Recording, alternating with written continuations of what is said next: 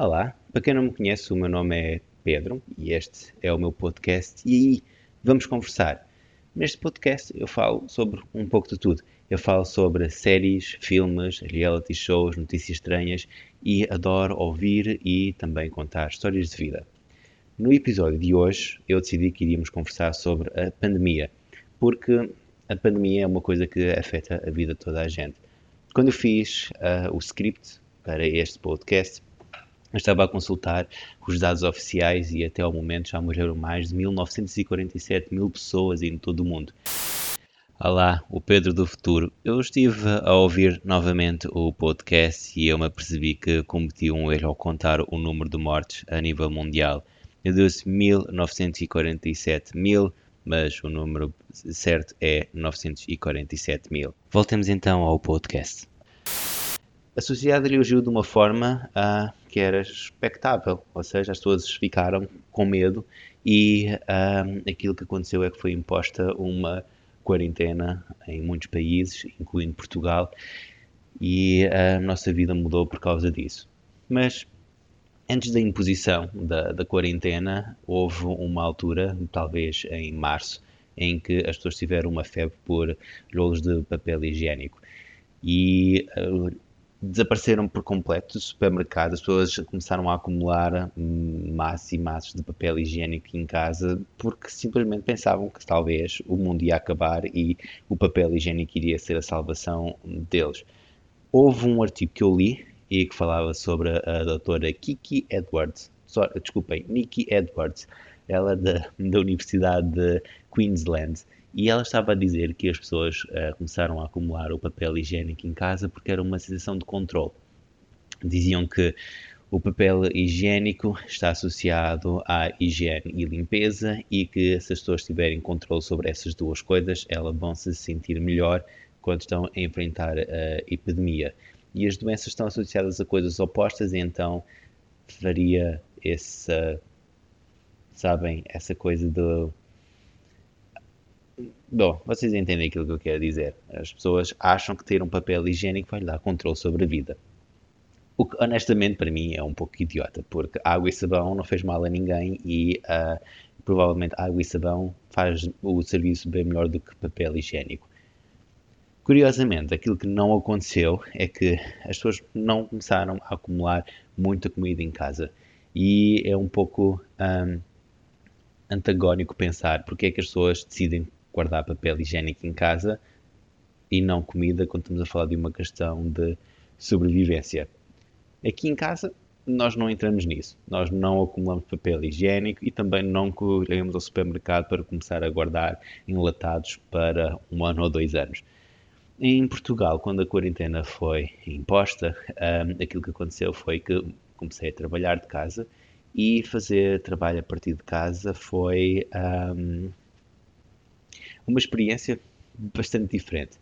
Isto porque, uh, primeiro, deixei de ter contacto direto com as pessoas com quem eu trabalho todos os dias e as, as relações à distância hum, às vezes não são um pouco uh, as melhores, porque apesar de a gente ter várias vezes, uh, a gente conversar várias vezes ao longo do dia, através de videochamada ou chamada ou através de um chat, não é a mesma coisa e algumas relações pessoais e, e, de trabalho sofreram um pouco por causa desta nova dinâmica, mas no fim as coisas acabaram por um, se ajustar. Houve um período de adaptação e agora as coisas fluem.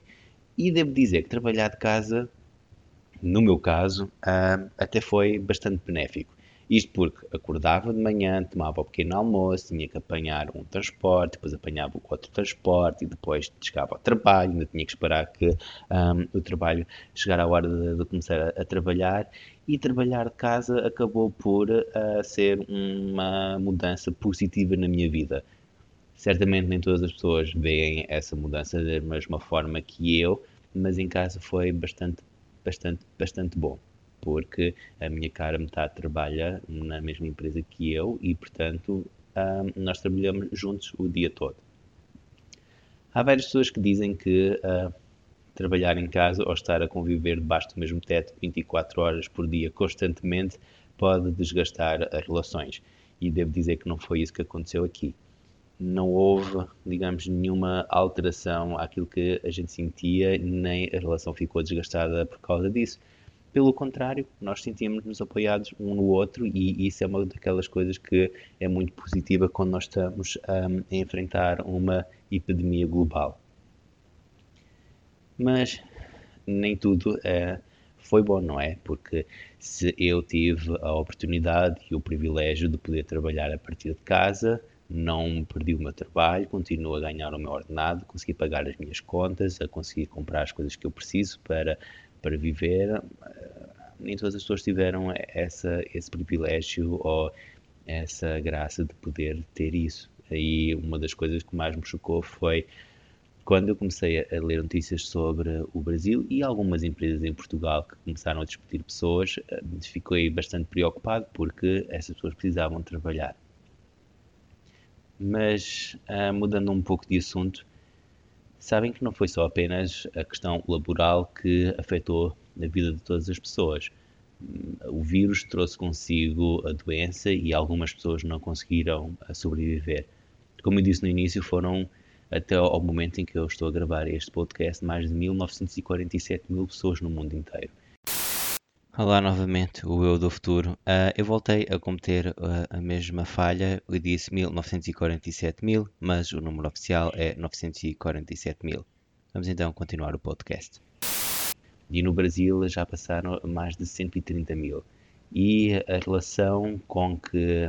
A relação não, a forma como que as autoridades no país, e nomeadamente o presidente, uh, teve perante, ou tem perante a epidemia, foi um pouco um pouco chocante e, para dizer, pouco humana. Desde o e daí, ou que não era coveiro para estar a contar o número de pessoas que morreram, um, foi e dizer que, uh, que, só, que só os fracos é que morrem e coisas desse género. Bom, vocês sabem o que é que ele disse exatamente, eu não vou estar aqui a, a, citar palavra por palavra, mas ele sempre enfatizou de que a morte faz parte da vida e que as pessoas têm que sair e têm que levar a vida para a frente. De certa forma, ele tem razão quando diz que, independentemente de existir um vírus ou não, a morte anda por aí e as pessoas morrem. É normal. Mas a forma quase que desumana com que ele se referiu à forma como as coisas estavam a acontecer foi o que mais me chocou.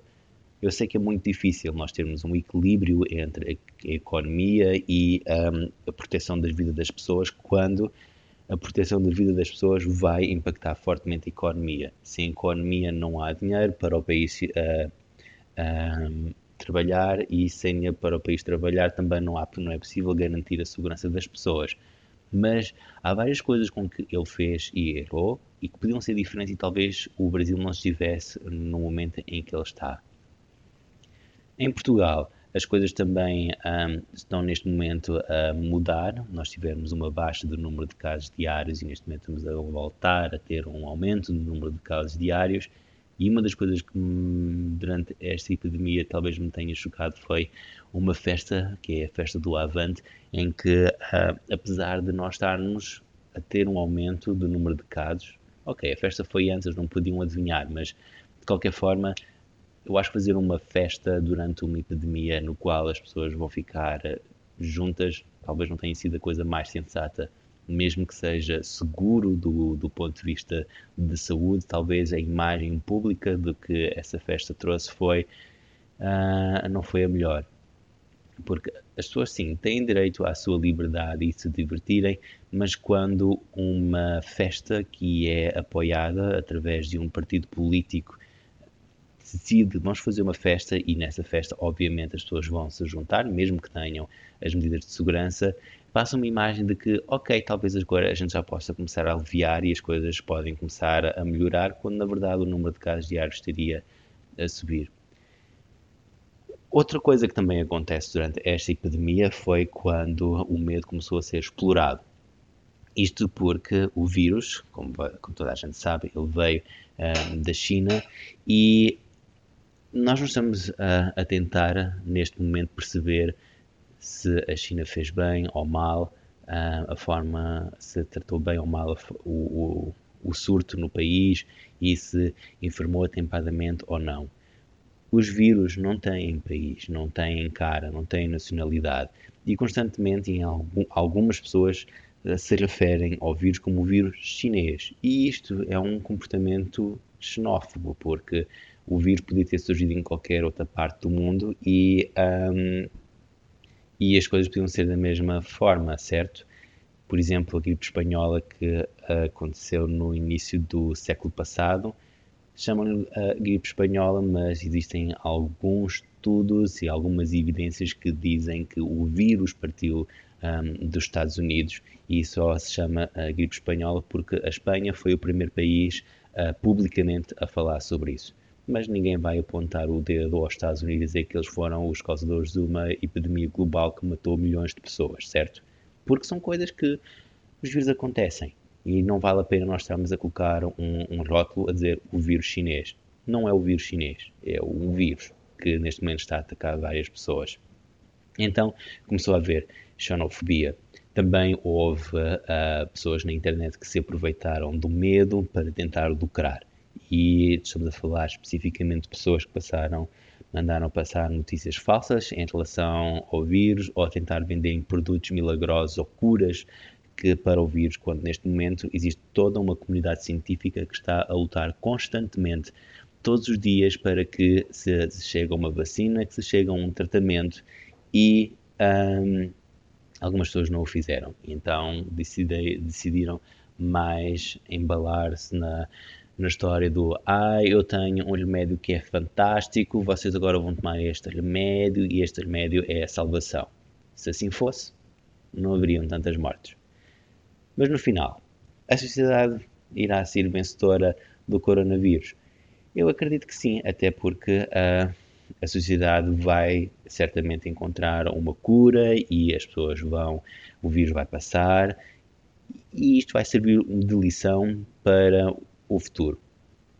Quer dizer, eu espero que sirva de lição para o futuro, porque a gripe espanhola também podia ter sido uma lição para o futuro e hoje estamos noutra epidemia global e ninguém se lembra da gripe espanhola ou como é que as pessoas resolveram as coisas durante a gripe espanhola.